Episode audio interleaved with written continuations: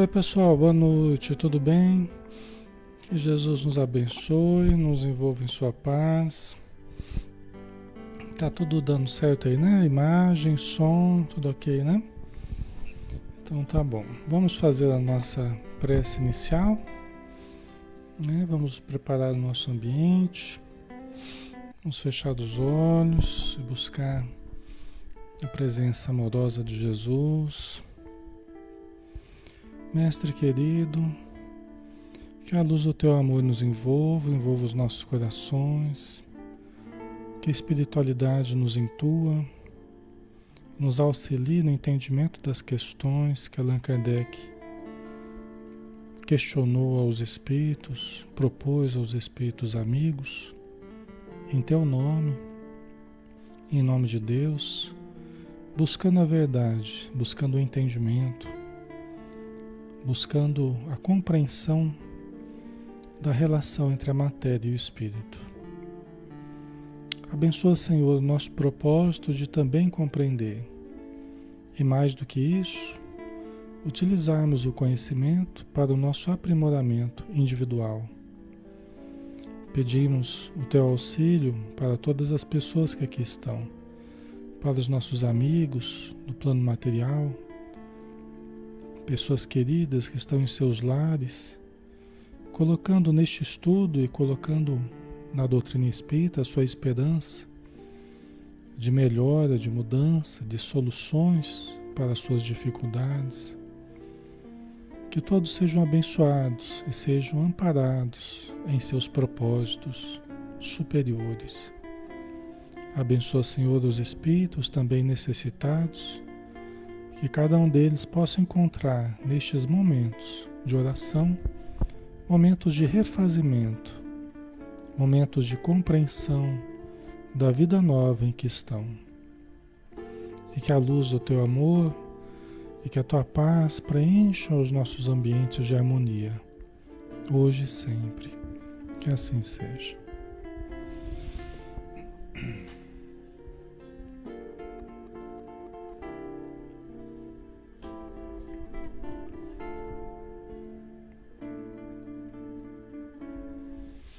Muito bem, pessoal. Boa noite a todos novamente. Que Jesus nos abençoe, tá? Nos envolve muita paz. Um grande abraço em todos que estão conosco. Nós vamos dar continuidade ao estudo do Livro dos Espíritos de Allan Kardec, 1019 questões que foram propostas aos espíritos amigos, né? É um livro que foi lançado em 1857, 18 de abril, né? Até hoje está aí suprindo as nossas necessidades né, de entendimento. Nós estamos na parte segunda do mundo espírita, o mundo dos espíritos, capítulo 3, da volta do espírito extinta à vida corpórea, à vida espiritual. E o tópico é a alma após a morte. Tá? Vamos para a pergunta então que nós vamos iniciar hoje, pergunta 153. Tá? É um estudo interativo, todos podem participar, todos podem acrescentar, tá? nos lembrar coisas importantes. Né? Em que sentido se deve entender a vida eterna? questionou Allan Kardec aos espíritos. Em que sentido se deve entender a vida eterna? Como é que a gente deveria entender né, esse termo a vida eterna? Em que sentido que a gente deve entender? Né? Vamos ver aqui a resposta. A vida do espírito é que é eterna. A do corpo é transitória e passageira. Quando o corpo morre, a alma retoma a vida eterna. Né? A nossa vida é eterna, né, pessoal? Enquanto espíritos, é, tem gente até que fala assim: ah, Paulo de Tarso falou que a gente só tem uma vida. É, é, realmente, a gente só tem uma vida, né? Desde que a gente foi criado, nós nunca, nunca estivemos ausentes da vida, né? Nós sempre estivemos dentro da vida. Nós nunca deixamos de, de existir dentro da vida, né? Ora a gente está na vida material, ora a gente está na vida espiritual, mas nós nunca nos ausentamos da vida. Então, realmente, a vida é uma só. As encarnações, as encarnações ou as existências corporais são várias, são várias, né?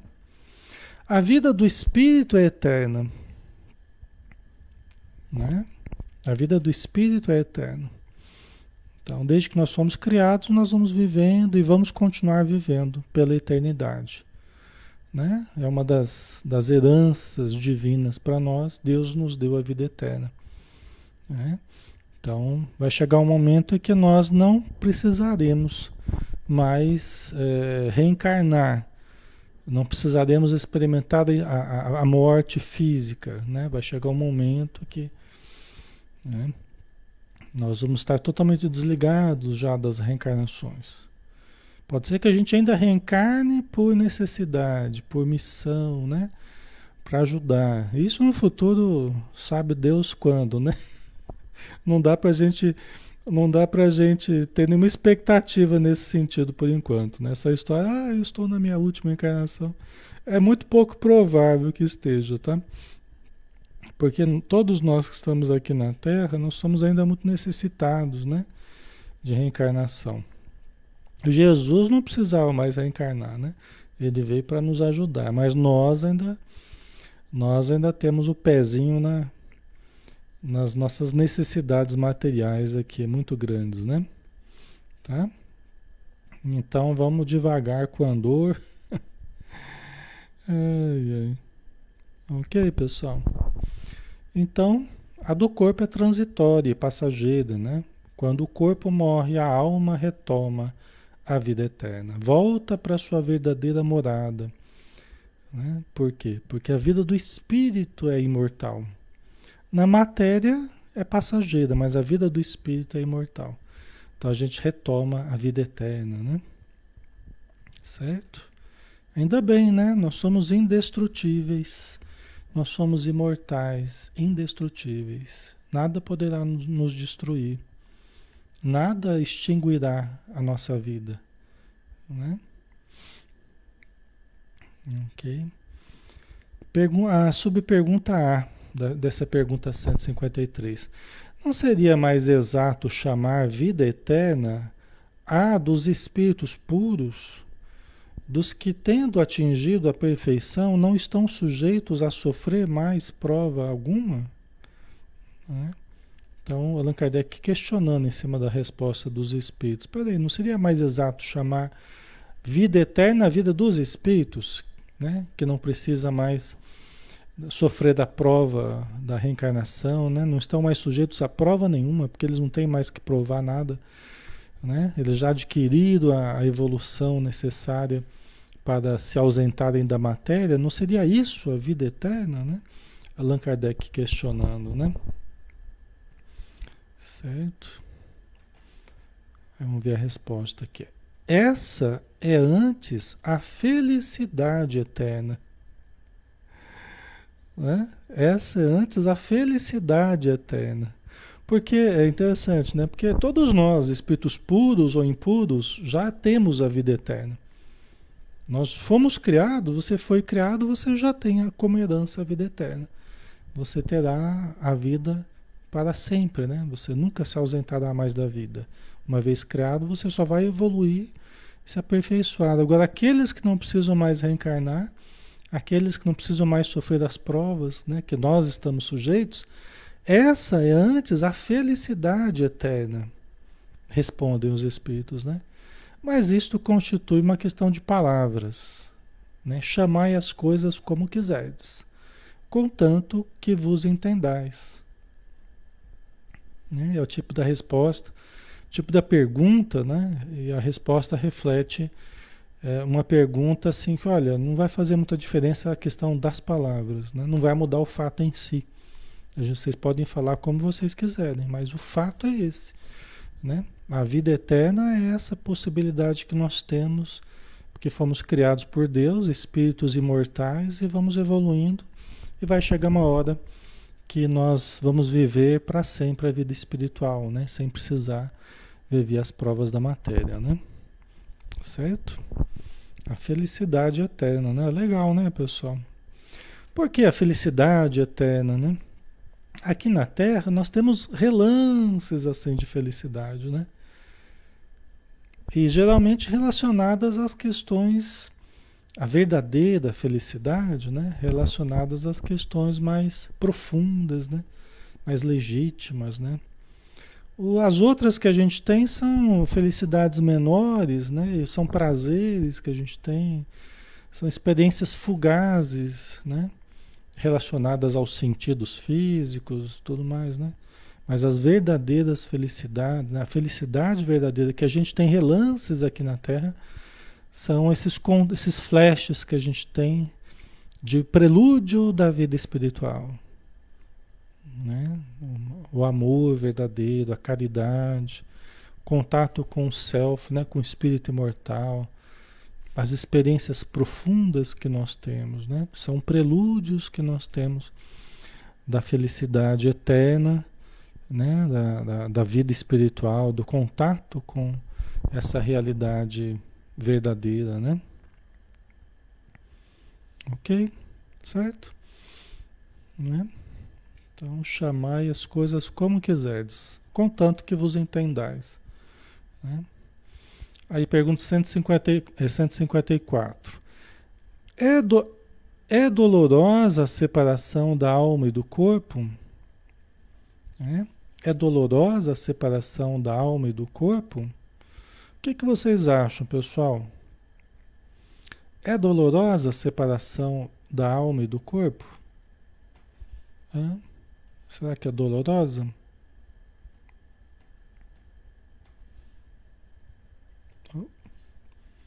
Ou não? Vocês estão falando aí que vocês não receberam o, o, o aviso, né? É. Hoje, quando eu entrei, eu fui entrar, fui usar o programa que eu uso para fazer a transmissão. Eu tive que fazer login tudo de novo, tive que reconfigurar isso no, minutos antes de entrar. Por isso que eu atrasei um minutinho ou dois aí. É, questões de segurança, talvez, né? Com as senhas, tal, eu tive que fazer todo o processo que normalmente eu não preciso fazer, tá? E deve ter tido alguma coisa diferente aí nas autenticações, aí alguma coisa aconteceu diferente e talvez vocês não tenham visto, tá? Mas hoje realmente foi diferente, tá?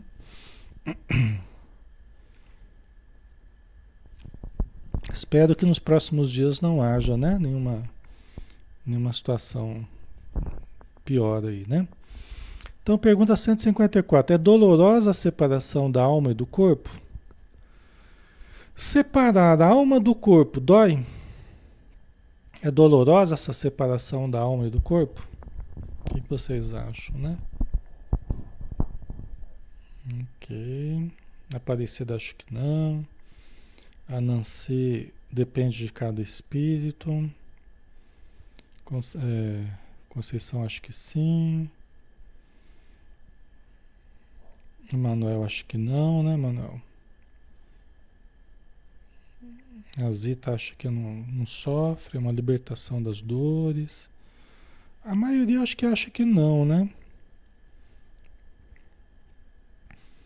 A Vitória, né? Sofre se estiver muito ligado à matéria ou às pessoas. É, a maioria está achando que não, né? Vamos ver a resposta então? Vamos lá. Vamos ver o que, que os espíritos falaram aqui, né? É dolorosa a separação da alma e do corpo? Né? Não. O corpo quase sempre sofre mais durante a vida do que no momento da morte. Tá? E veja bem, né, pessoal?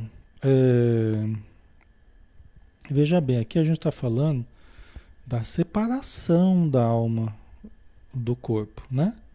Então, a separação, não, né? Mas a causa mortes, pelo que a gente entende, pelo contato que a gente tem com os espíritos, pelas reuniões mediúnicas, a causa mortes, né? O porquê nós estamos morrendo, é lógico que isso, né? As pessoas experimentam certas dores, certas dificuldades devido à causa mortes, né? Então, é, isso a gente sabe que sim. Agora, separado A alma do corpo, não. Não é a separação da a alma do corpo que causa dor, mal-estar, né? Não é essa separação. Então a gente precisa entender bem também, né? Isso aí, tá? Então, separar a alma do corpo dói? Não. O corpo quase sempre sofre mais durante a vida do que no momento da morte, né? As dificuldades da vida e tudo mais. A morte muitas vezes é rápida, dependendo do caso. Às vezes a pessoa nem percebe que morreu, sentiu lá um, uma dorzinha, né? Sentiu um, um coração ali, né? Ou então um derrame, alguma coisa, né? Algum acidente vascular aí, mais grave, né? Então, assim, é, é, é pode se experimentar, dependendo da doença, dependendo do impacto, né? Alguma alguma dor, mas a separação em si não é que provoca dor, né? A alma, nenhuma parte toma nisso, né? A alma, nenhuma parte toma nisso, né? Então, no momento da morte, a alma, né? O fato dela separar não vai, não vai gerar sofrimento, né? Os sofrimentos que algumas vezes se experimentam no instante da morte são um gozo para o espírito que vê chegar o termo do seu exílio, tá? Então vamos entender assim, o livro dos espíritos é um livro generalista, né? As perguntas e respostas vão ser perguntas e respostas gerais, amplas. O caso à parte, o detalhamento dos casos, o caso a caso, ele vai ser entendido por nós é, na literatura espírita como um todo, não apenas no livro dos espíritos. Tá? As perguntas e respostas do livro dos espíritos são perguntas amplas e respostas amplas. Tá? Agora, o caso a caso, a gente vai, através do André Luiz, né? através do André Luiz, a gente vai entendendo melhor o caso a caso, conforme o caso, né?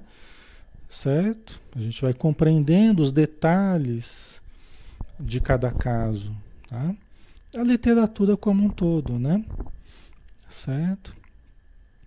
Então, assim, o que eles estão dizendo é que a, a morte em si, o desligamento do corpo, de uma forma geral, é mais prazerosa do que, do que sofrida. De um modo geral, tá, pessoal? Tem pessoas que vão experimentar o sofrimento da morte, né? Não propriamente da separação, tá? Mas para muitos espíritos vai ser um, o final de um processo em que ele estava ali aprisionado a um corpo e agora está livre daquele corpo. Para muitos que souberam, é, sobre, souberam sofrer, souberam amar, souberam renunciar, né? para muitos a morte virá como um banho de, de alívio, né? virá como uma tranquilidade, virá como a chegada a um porto feliz, né? após uma viagem turbulenta. Um alívio né? verdadeiro. Né? O corpo estava doente, vocês entendem? A situação estava difícil, às vezes uma doença que estava prolongada, uma doença terminal, sofrida, assim, difícil, né? E aí, de repente, a pessoa desencarna e se liberta daquele corpo pesado, daquele corpo doente, né? Tá? Certo? Mas, claro, né? Não existem duas mortes iguais. Né? Aqui está falando de separação da alma do corpo, né? Mas tem a questão da morte em si, e não há duas mortes iguais, não há duas desencarnações iguais. Certo?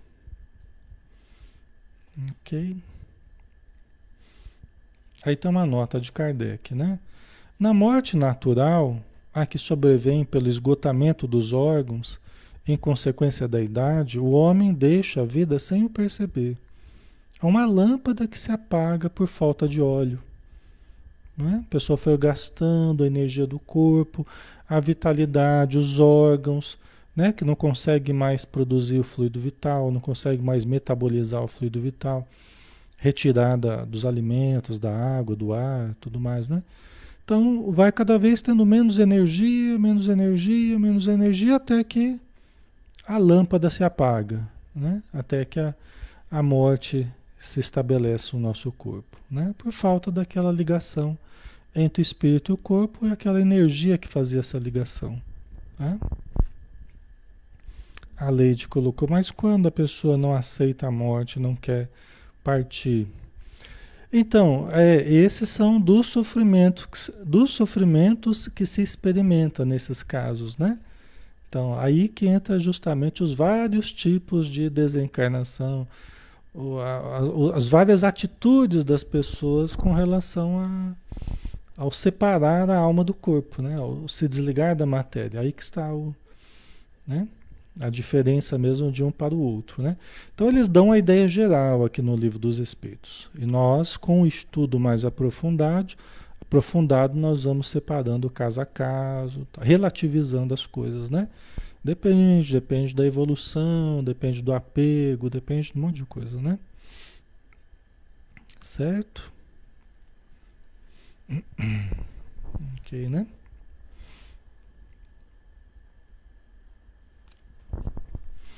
Mas mesmo por, no, mesmo por morte natural, vamos relativizar aqui um pouquinho, mesmo por morte natural, mesmo por esgotamento dos órgãos e tudo mais, a pessoa pode não ter preparo ainda para a morte.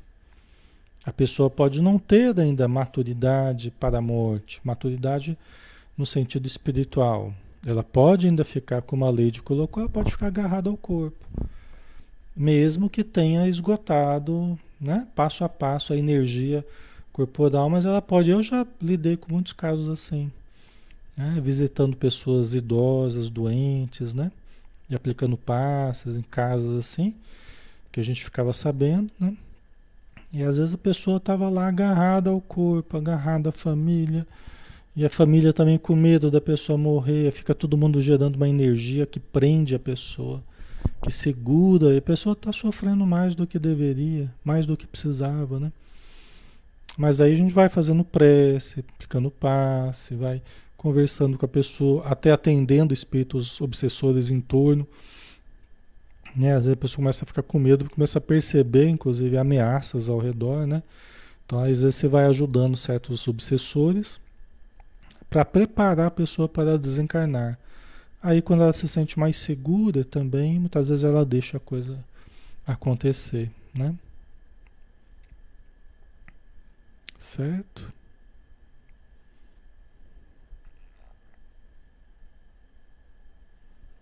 A Rita de Cássia, né? Meu tio desenvolveu doença, a lepra, né? Hanseníase, ficou quase dois anos de cama, chegou em determinado momento ele pedia o descanso. É, então. É isso aí, né? Chega uma hora que a pessoa está pedindo para.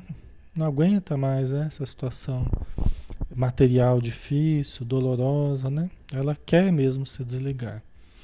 Né? Então, cada caso é um caso e cada atitude da pessoa vai depender do, do, do que ela está passando e do como ela está entendendo o que ela está passando, né? Mas aí continua a, ah, não, aqui a nota do Kardec foi só essa, né? Foi curtinha. Aí tem a pergunta 155. Como se opera a separação da alma e do corpo? Agora aqui é, é diferente. Como se opera? Como é que se dá? Como que acontece a separação da alma e do corpo? Como é que acontece essa separação? O que, que vocês acham?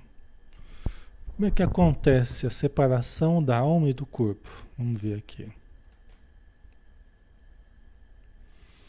Rotos os laços que a retinham, ela se desprende.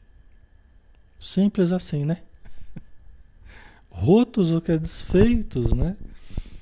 É, não existindo mais os laços, enfraquecidos os laços que a retinham, né, ela se desprende, né? Aquilo que eu estava falando, né? Os, os órgãos já não conseguem mais produzir a energia vital, né? Que a gente sabe que a energia vital é produzida da união do espírito com o corpo, né? E uma vez que você estrutura os órgãos e você é um organismo já independente, né?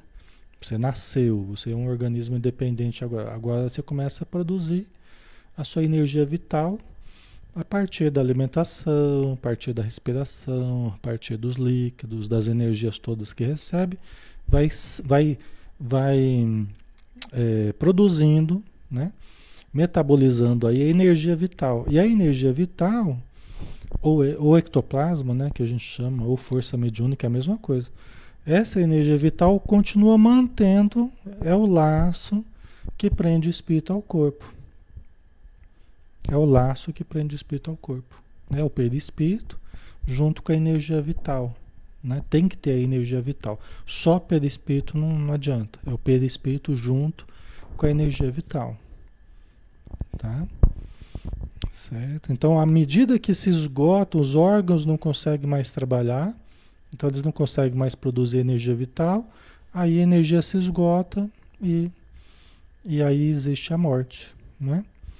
Ah, e acidente? Do mesmo jeito. Um acidente ele só vai levar à morte se ele provocar um traumatismo suficiente para em algum órgão vital, né?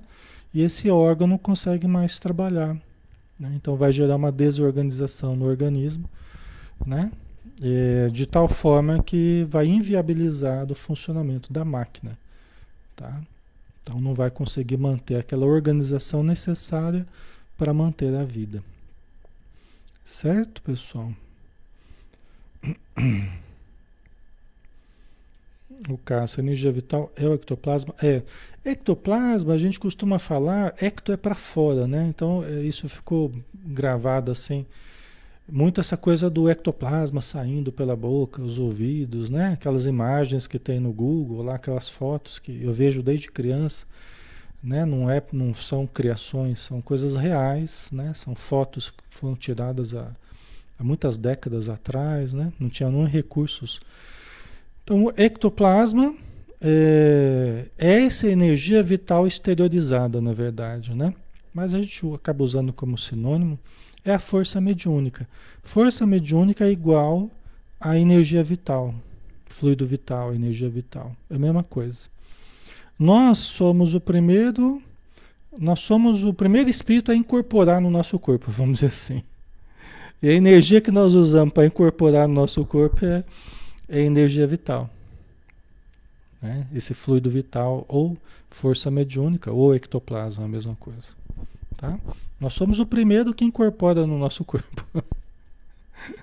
e quando a gente produz muito essa energia vital, nós temos ela abundantemente, é uma questão genética, inclusive, né? São organismos que se prestam muito, a produção muito grande dessa força vital, e aí você tem, então, um, uma mediunidade mais acentuada, tem a ver com a pineal também, né? Mas são coisas que estão sendo estudadas, né? pesquisadas por nós, né? por todos aqueles que investigam essa área. Certo?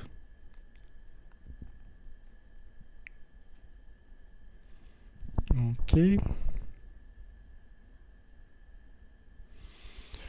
Então vamos lá, né? Vamos continuar daqui. Pergunta 155A. A separação se dá instantaneamente por brusca transição?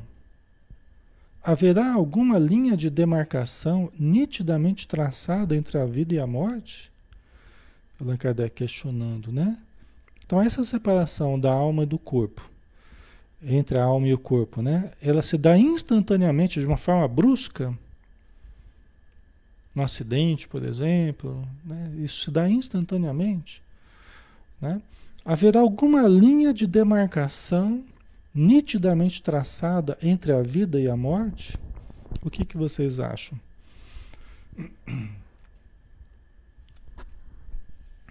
Né? Tem uma linha de demarcação nitidamente.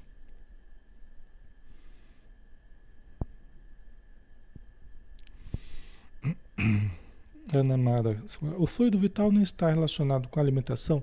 Também com a alimentação. É o que a gente acabou de falar. Né?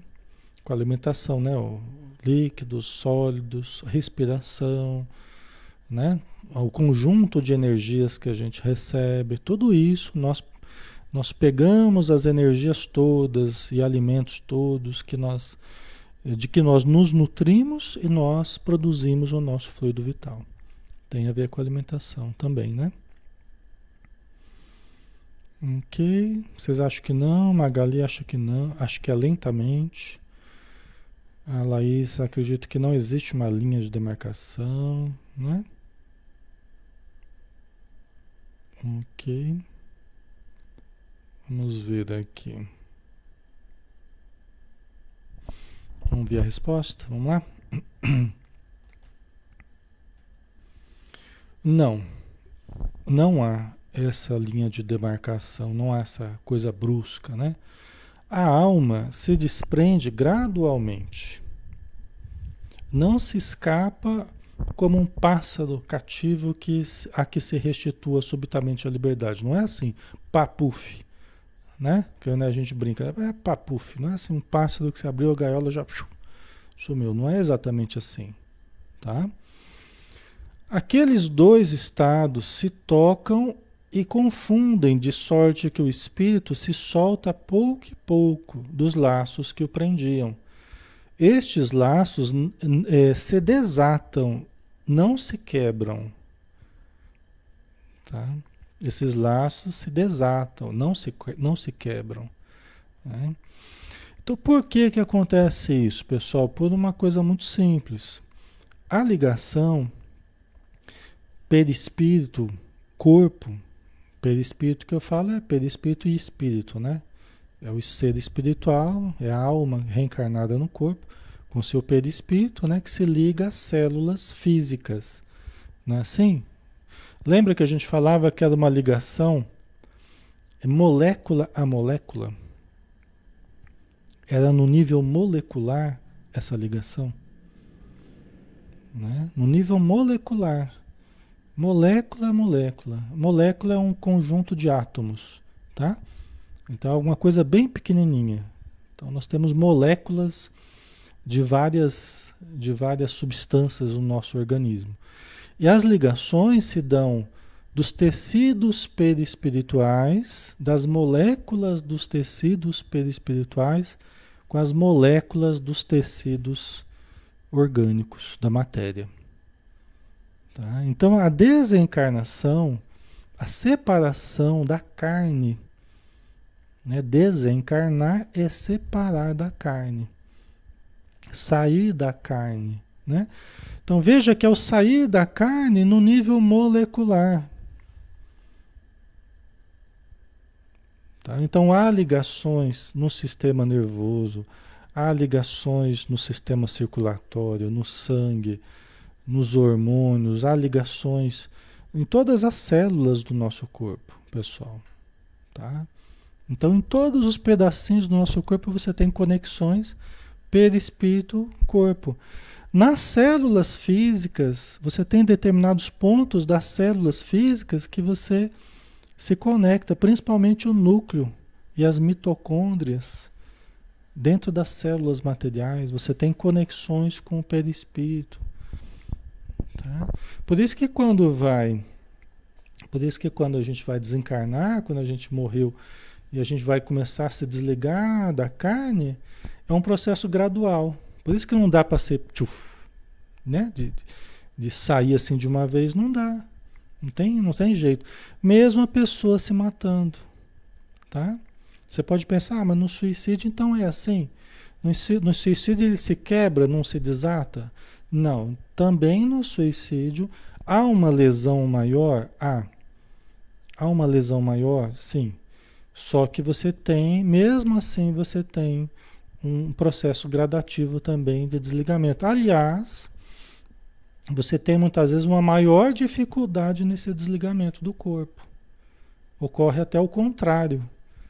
Né? Você comete uma agressão contra o seu próprio corpo e você dificulta até o processo de desligamento do corpo. É lógico que também aí tem diferença de caso para caso, mas de modo geral você dificulta, porque você está repleto de fluido vital, né? Você não teve uma doença lá, é, é, é, progressiva ao longo dos anos, você não teve essa, né? Então você está ali no, na exuberância das suas forças, né? Só que você cometeu um ato intencional, quando é um, um suicídio de fato, né? É um ato intencional. Então aí cria-se certas dificuldades para o desprendimento. Acaba acontecendo o contrário, inclusive, né? Certo? Ok. Ali é nem acidente violento. Então, nem acidente violento, porque a, a violência do acidente só vai gerar a, a, o impacto que pode levar à morte.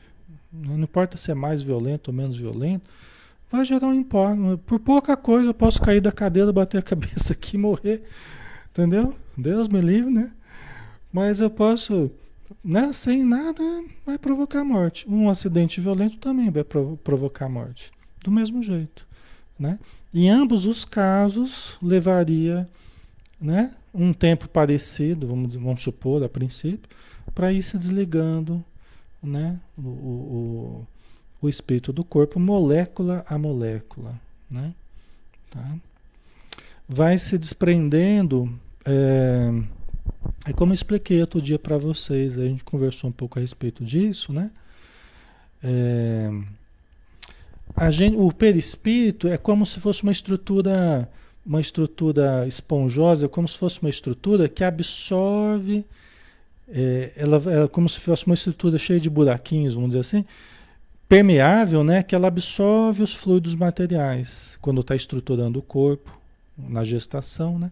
Vai absorvendo os elementos materiais, os átomos materiais. E durante toda a vida ela fica lá permeada de elementos materiais, né? Quando a, gente, quando a vida se encerra, né, e a gente tem que desprender do corpo, aí ela vai se desligando desses elementos, desses átomos materiais. Né? Então o perispírito vai reabsorvendo aquilo que será importante para ele. Por isso que essa questão do velório é importante, né? essas horas de aguardar o enterro é importante, porque o perispírito vai reabsorvendo certas substâncias que ele pode levar. Ele vai reabsorvendo algumas substâncias que estavam no corpo, mas que ele pode levar na sua estrutura perispiritual. Então ele vai reabsorvendo. E outras coisas ele vai deixando, vai ficando só a matéria mesmo, né? Tá? OK?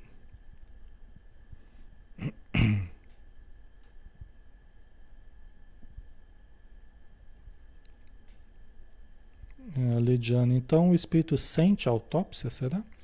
Acho depende do caso do apego dele ao corpo, né?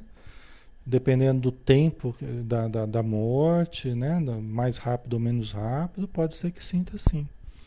Tá? Pode ser que sinta sim. Depende do caso, né? Uhum. Isso é importante e a gente estudar porque isso nós já passamos muitas e muitas vezes e vamos passar ainda muitas vezes essa separação da alma do corpo. Quanto mais entendimento a gente tem, veja bem, o entendimento espírita, você responde uma questão, surge outras 20, 30, 40. Isso não é ruim. Isso é o conhecimento.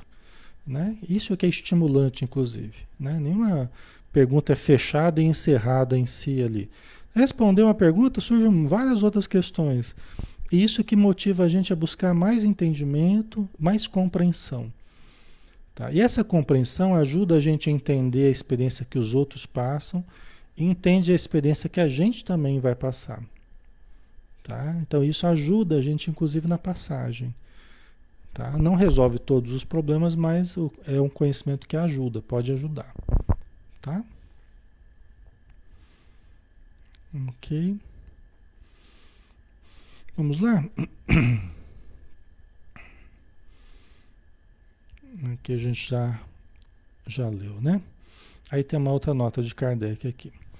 Durante a vida, o espírito se acha preso ao corpo pelo seu envoltório semimaterial ou perispírito, né? Como a gente já viu, né? Desculpa.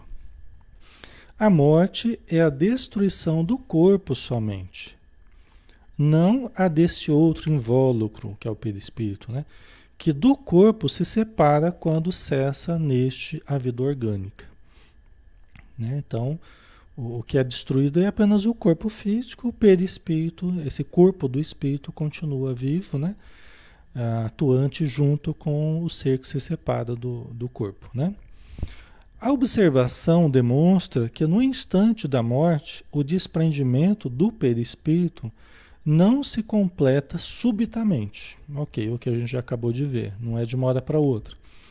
Que ao contrário, se opera gradualmente e com uma lentidão muito variável conforme os indivíduos. Sim, uma, diz o Kardec aqui, né? Uma lentidão muito variável, por quê? Porque vai depender da evolução da pessoa que está desencarnando. Vai depender do apego maior ou menor né? da maturidade que ele tem maior ou menor, da confiança, da segurança. Né? Tem um caso no livro Obreiros da Vida Eterna, de uma senhora né, muito bem sucedida na sua encarnação, muito caridosa, muito consciente tal. É, se eu não me engano, chama, chamava-se Adelaide, né? Aí o André Luiz conta que ela participou, ela recebeu a visita do Bezerra de Menezes, para ajudá-la na desencarnação dela. E a última ligação dela com o corpo, eles deixaram, eles orientaram ela e deixaram que ela fizesse sozinha. A última, o último desligamento dela com o corpo, eles orientaram ela e mas deixaram ela sozinha para que ela fizesse. Não ficar aguardando do lado de fora. Aí daqui a pouco ela saiu da salinha ali completamente liberta do corpo físico. Muito bonita, inclusive, a, a vivência lá que o André Luiz conta. Né? Então, mas é um caso, né? Um caso bem, bem diferente né, do que costuma ser das desencarnações. É um espírito muito consciente, uma pessoa muito bem sucedida espiritualmente aqui na, na Terra, né? Então aí, mas são possibilidades nós é que vamos dizer, né? Quanto vai ser a nossa evolução, como é que, como é que a gente vai lidar com a nossa morte, né? Já que todos vamos, né? É, você tem uma, uma certeza matemática é essa, né? Que é, nós vamos morrer. Então é um assunto importante para nós, né? Para a gente não ficar lá agarrado ao corpo, né? Tem gente que fica lá agarrado ao corpo, a gente não precisa fazer isso. Então vamos estudar, vamos aprender. Tudo que a gente conversa e a gente vai aprendendo, a gente vai compreendendo melhor, passa a ser algo já conhecido nosso. Já não é uma coisa absurda, já não é uma coisa mirabolante, não, não é uma coisa que assusta. Fala, ah, isso aqui eu estudei, isso aqui é assim, assim, assado. Não tem problema, não dói, né? Separado, o corpo não dói. Então isso já vai gerando uma tranquilidade para a gente. O que assusta é o desconhecido, o que assusta é a insegurança perante o desconhecido. Né? Então, quando você conhece o desconhecido, ele deixa de, de ser desconhecido. e deixa de gerar tanta ansiedade, tanto medo, tanta, tanta dificuldade. Né? Ok. Em uns é bastante rápido, podendo dizer-se que o momento da morte é mais ou menos o da libertação. É? O momento da morte, você vê que uns é bastante rápido. Né? Allan Kardec não foi exatamente isso que os espíritos disseram, né? que é sempre mais gradual, mas né? em uns é bastante rápido, podendo se dizer que o momento da morte é mais ou menos o da libertação. Né? A gente sabe, né? os espíritos explicaram que é gradativo, né? tão rápido. Né? Em outros, naqueles, sobretudo, cuja vida foi toda material e sensual, o desprendimento é muito menos rápido, durando algumas vezes dias, semanas e até meses. Né? Até meses.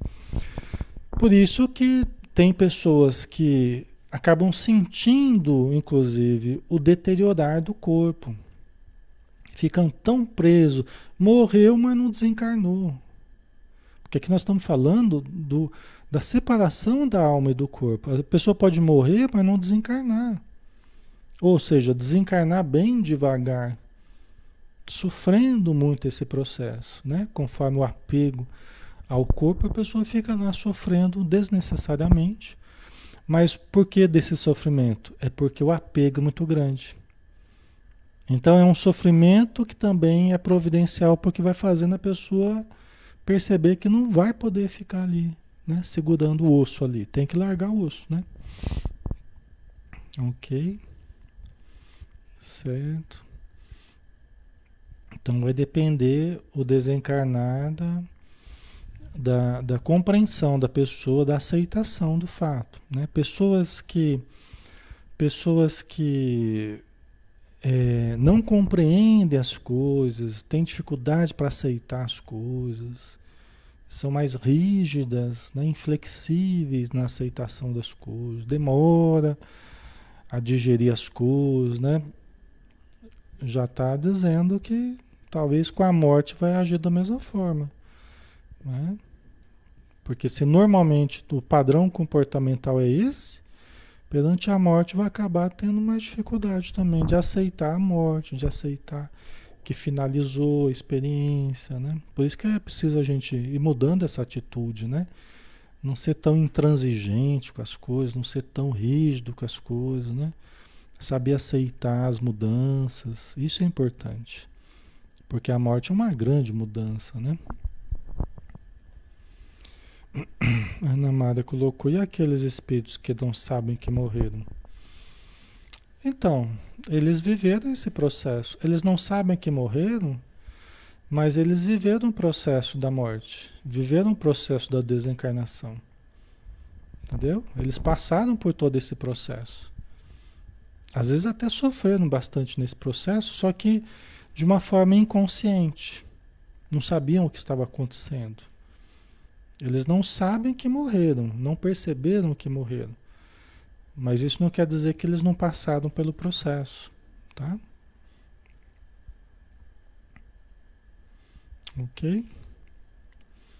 A Marli Barros Figueiredo. A pessoa pode mandar mensagem no mesmo dia da morte? Pode. É pouco provável que isso aconteça, tá? Justamente pela questão é, da minoria da minoria das pessoas mantém aquela consciência, até porque a gente vai estudar depois que a gente passa por um processo de perturbação, que é esse processo de desligamento do corpo, de, de, de retomar a consciência numa outra dimensão, passa-se por um processo de perturbação, normalmente, né? A não ser os espíritos mais evoluídos, mais conscientes, mais preparados, treinados, tal, que é o que a gente está falando, que é a minoria da minoria, né? Entendeu? Então, tem espírito, né? A gente sabe na história do espiritismo tem, tem espírito que fez um discurso no seu próprio velório. Incorporou no médium e fez o discurso no seu velório. Tem personagens da doutrina espírita, né? Do, da, da história do espiritismo que aconteceu isso, né? A pessoa estava no velório, todo mundo no velório, ele incorporou num médium, um médium conhecido dele, e fala, ó, eu estou, eu sou fulano de tal, estou aqui para demonstrar a sobrevivência da morte, do espírito sobre a morte, que a vida continua, tal, fez o discurso no seu próprio velório, né? Entendeu? Então, pode acontecer. Mas aí são experiências bem mais mais raras, né? Bem raras, tá? Porque normalmente a pessoa não não tem consciência, não tem condição nem de, de falar né, que está bem, que está lá ainda sofrendo os impactos da mudança biológica, né, da mudança fisiológica e tudo mais. Está precisando dormir, está precisando. Muitas vezes ele passa um período dormindo, né? Depende da situação. Não existem duas desencarnações iguais. Então, dependendo do caso, ele pode passar algum tempo dormindo, descansando, né? Sendo ajudado pelos bons espíritos já no parque hospitalar do, dos espíritos amigos, né? Ou no caso do André Luiz, vai estar tá lá correndo para lá, correndo para cá, fugindo do, dos seres, né? No caso do André Luiz foi mais complicado, né? Ele percebeu que estava morto, passou pelo mesmo processo também de desligar do corpo, deve ter passado por uma perturbação, é que ele não conta em detalhes, né? Mas ele deve ter passado por esse processo e, e acordou, percebeu que estava morto e, e aí continuou a sua saga, né? Ok.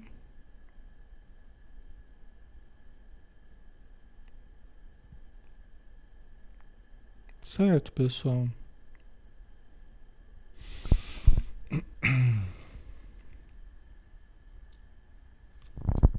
Ok, né? Vamos ver aqui um pouquinho mais. Tem, acho que um. É,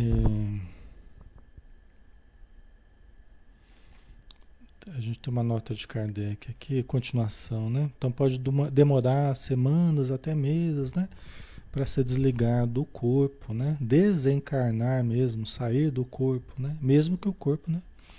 Aí Allan Kardec continua: o que não implica existir no corpo a menor vitalidade.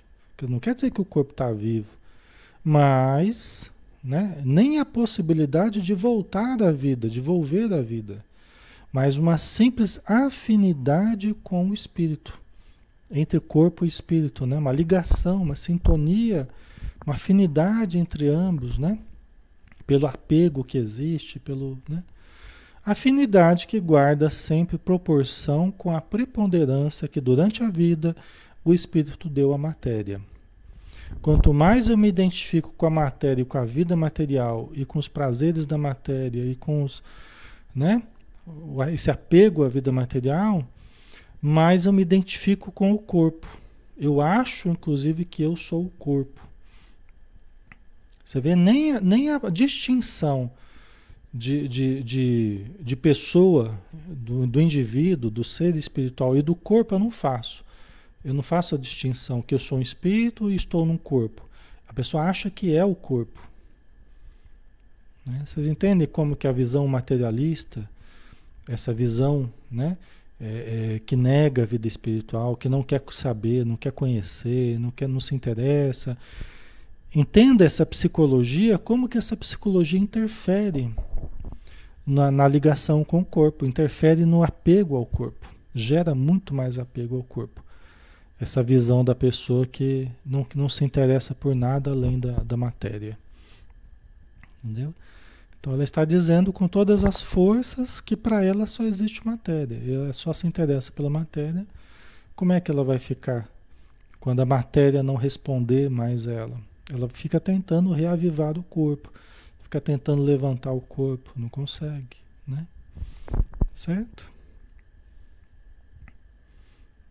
Infelizmente é assim, né? E as pessoas que se portam dessa forma perante a vida, elas estão programando futuros sofrimentos. E isso é inevitável.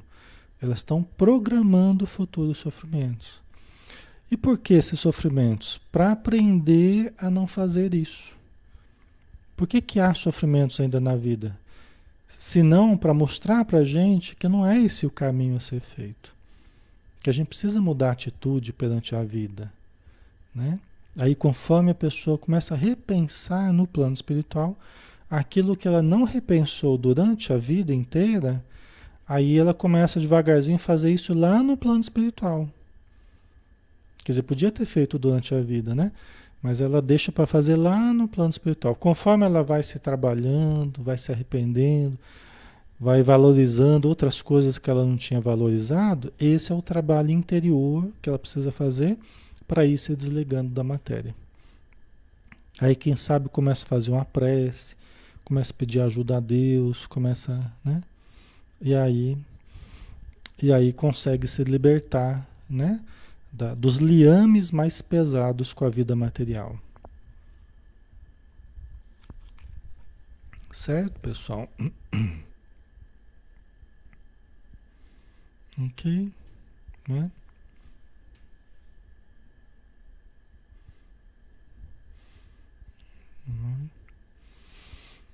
Vamos ver se dá aqui. Deixa eu ver se. É...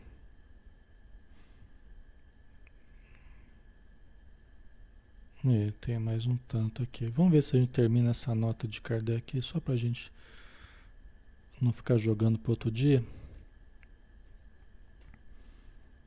Vamos ver aqui, né? Vamos lá. É com efeito racional conceber-se que quanto mais o espírito se haja identificado com a matéria, tanto mais penoso se lhe seja separar-se dela que é o que a gente acabou de falar, né? Allan Kardec está confirmando isso. Ao passo que a atividade intelectual e moral, a elevação dos pensamentos operam um começo de desprendimento, mesmo durante a vida do corpo, que, é, de modo que, em chegando à morte, ele é quase instantâneo. Né? Quase instantâneo modo de falar. A gente já viu que é progressivo, né? A coisa é mais lenta, mas ok. Gente, uma coisa que ajuda muito é a nossa vivência durante a noite. Né? Nossa vivência durante a noite ajuda muito. Então, se nós nos preparamos bem durante o dia, se nós nos preparamos bem para o dormir, né? se nós estudamos durante o dia a, a questão espiritual, almejamos a melhora, almejamos o trabalho, almejamos o auxiliar, né? E à noite a gente desencarna, a gente desencarna, a gente desliga do corpo, não precisa necessariamente desencarnar, mas né? Você se liberta do corpo durante alguns, algumas horas, você já vai se acostumando à vida espiritual.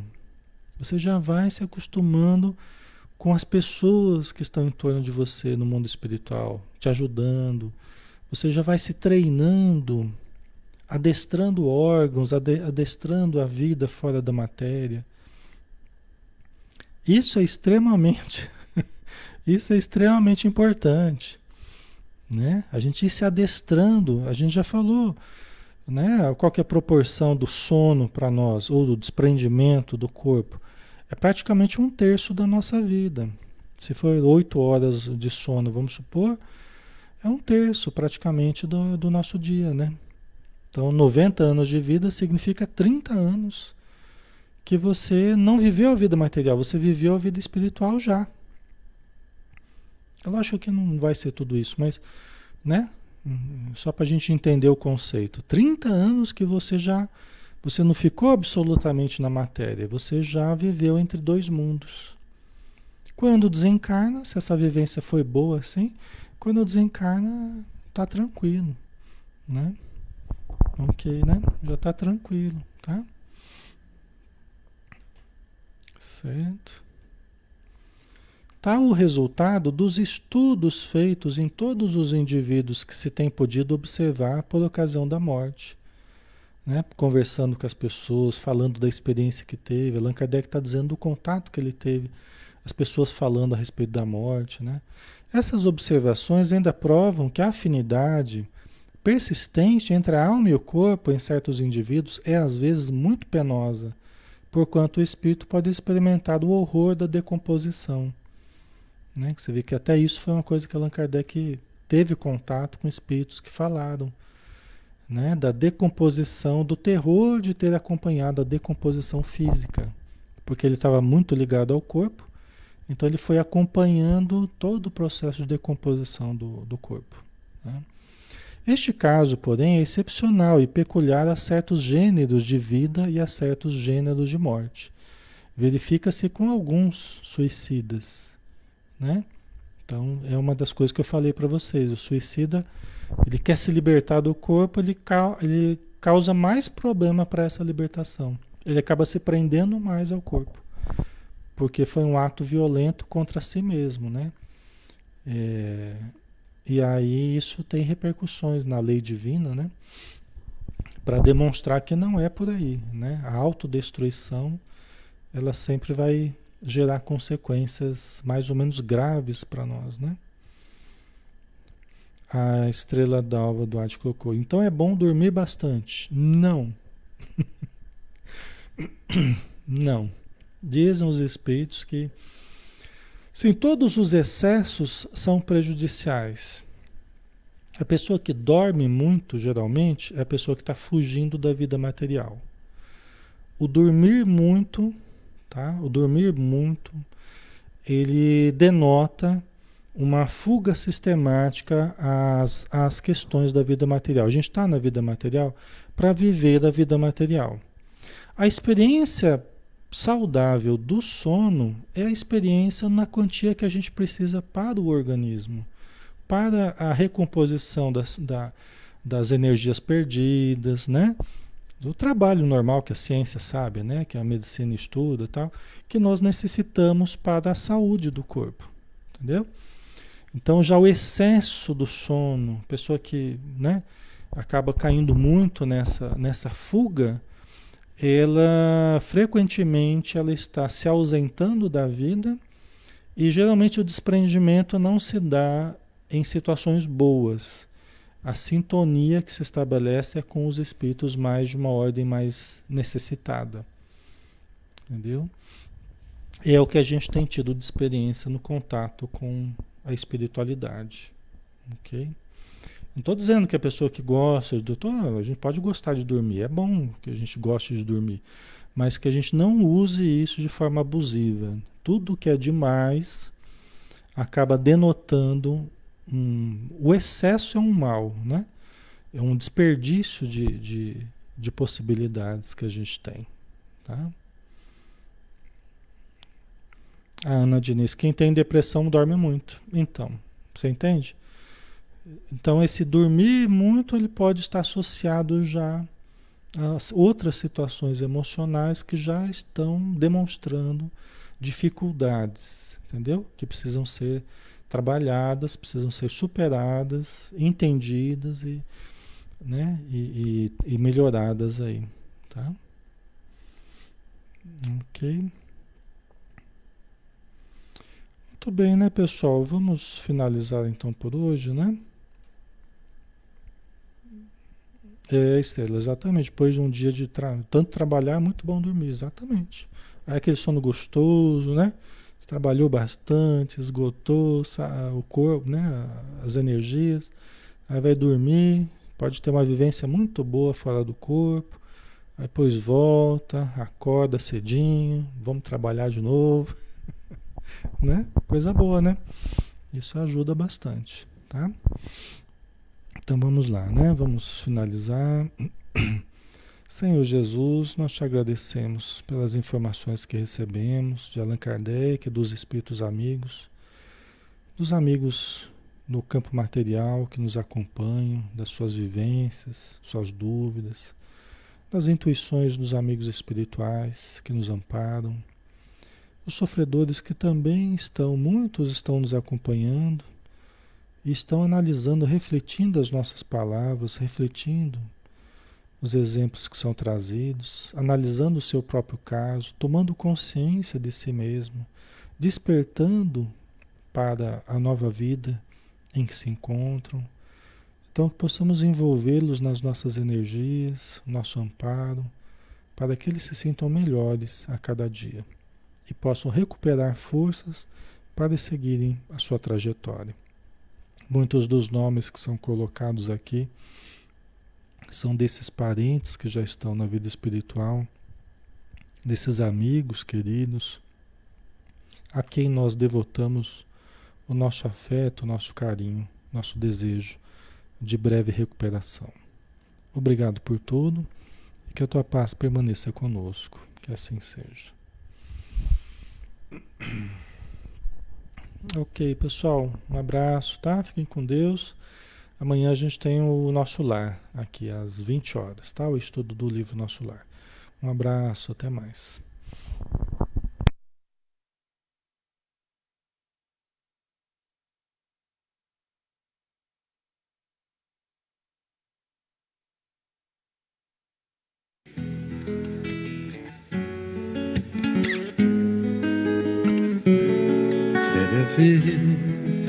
Lugar dentro do seu coração onde a paz brilhe mais que uma lembrança.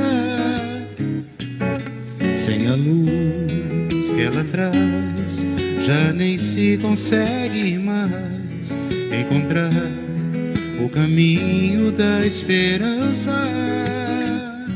Sinta, chega o tempo de enxugar o pranto dos homens, se fazendo irmão, se fazendo irmão, e estendendo a mão.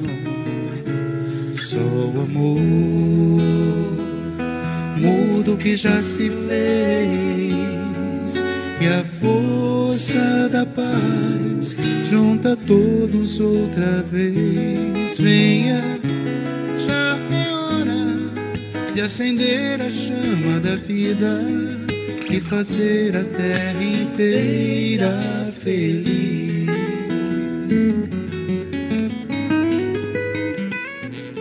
Se você for capaz de soltar a sua voz pelo ar, como prece de criança, deve então começar. Outros vão te acompanhar cantar com harmonia e esperança. Deixe que esse canto lave o pranto do mundo para trazer perdão, para trazer perdão e dividir o pão. Só o amor mudo que já se fez e a força da paz junta todos outra vez. Venha, já é hora de acender a chama da vida e fazer a terra inteira feliz. Quanta dor e sofrimento em volta a gente ainda tem para manter a fé e o sonho dos que ainda vêm lição pro futuro vem da alma e o coração para buscar a paz, não olhar para trás com amor. Se você começar, outros vão te acompanhar e cantar com harmonia e esperança. Deixe que esse canto o pranto do mundo para trazer perdão, para trazer perdão. E dividir o pão. Só o amor. Mudo que já se fez. E a força da paz junta todos outra vez. Venha, já é hora de acender a chama da vida e fazer a terra inteira feliz.